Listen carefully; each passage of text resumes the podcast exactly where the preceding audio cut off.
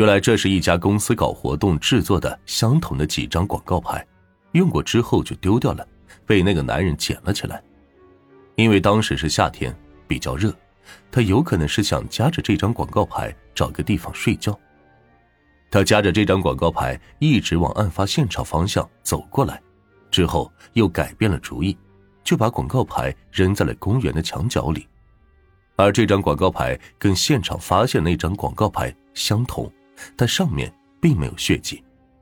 之后，警方又找到了那个拾荒老者，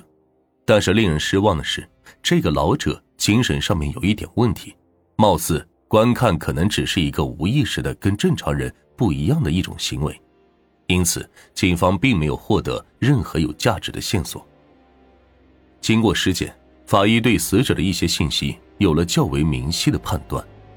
死者身高应该是在一米五五左右。体重应该是在七十到八十斤，年龄应该是在四十五岁左右。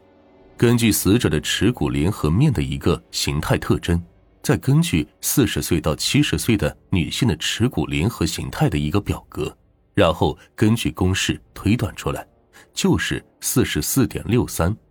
也就是四十五加减一岁左右。明确了受害者的年龄。那么就划定了访问和排查的范围，在藏尸现场和小树林周边进行走访排查，并不断扩大范围查找尸源。经过三天近千人的排查，并没有得到有效的信息。不过，负责互联网上查找线索的侦查员这时却发现了一条重要线索：内江市辖区内的一个男子七月十七号报案，称。晚上，他的妹妹上街散步后走失，而他的妹妹刚好四十五岁，与警方推断的受害人年龄相符。那么，排水道发现的那具尸体会不会就是这个报案人失踪的妹妹呢？警方询问了报案人失踪的妹妹的体貌特征、年龄等诸如此类的特征，再提取了报案人母亲的 DNA 和死者的 DNA 进行比对，最终明确了死者的身份。一般来说，当明确尸源、查明了受害者身份之后，案件侦破工作就有了明确的方向。通过受害人身边社会关系的调查，很快就能查明案件的因果关系，从而找到嫌疑人。警方在明确死者的身份以后，感到很兴奋，觉得死者身份明确了，那么案子就算前进了一大步，基本上离破案不远了。然而，警方遇到了。意想不到的情况，受害人跟外人几乎没有联系。死者是一个中年下岗的职工，离异，子女没有在身边，跟他母亲住在一块而且是一个重度抑郁症患者。死者跟朋友之间也没有任何联系，他只是一个人住在一个大概只有五平方的小屋里，就相当于自己一个人活在自己的世界当中。死者平日里的生活非常简单。很有规律，除了一个人在家里坐着，就是吃完饭到街上溜达，一走就走得很远，走累了就发会儿呆，不跟任何人打招呼，也不交谈，跟家里面的人没有交流，跟社会上人员也没有任何的恩怨矛盾。警方开始还以为是熟人作案，有可能是因为矛盾，那么现在看来，这条线索基本上就断了，因此。警方感到很失望。警方根据受害人是七月十六日走失以及尸体解剖的情况，把受害人遇害的时间锁定在七月十六日晚到七月十七日之间，据此重点调集查找这个时间段的监控录像。就在这时，警方在人民公园附近的一个探头图像里有了一个重要发现。一个穿着花衬衫的男子和一个穿着白色衣服的女子在小树林的路边争吵、撕扯、打斗，之后就进入了小树林里。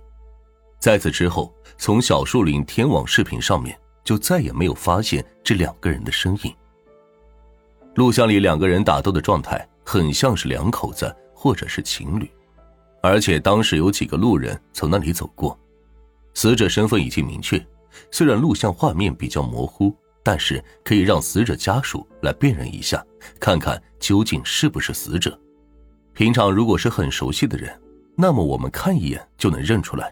如果白色衣服是死者，那么穿花衬衫的男子是相当可疑的。那么和女子发生抓斗的男子，无疑就是嫌疑人了。从监控录像分析，花衬衫男子是有点摇摇晃晃的走，白衣女子是从汉桥方向向公园方向前进的。两人似乎是争吵和拉扯，后来变成了撕扯。白衣女子很气愤的样子，捡起一块石头砸中了男子的腿部，花衬衫男子摔了一跤。之后，花衬衫男子站起来，捡起砸中自己的那块砖头，开始追白衣女子，后来追进了小树林里。那么，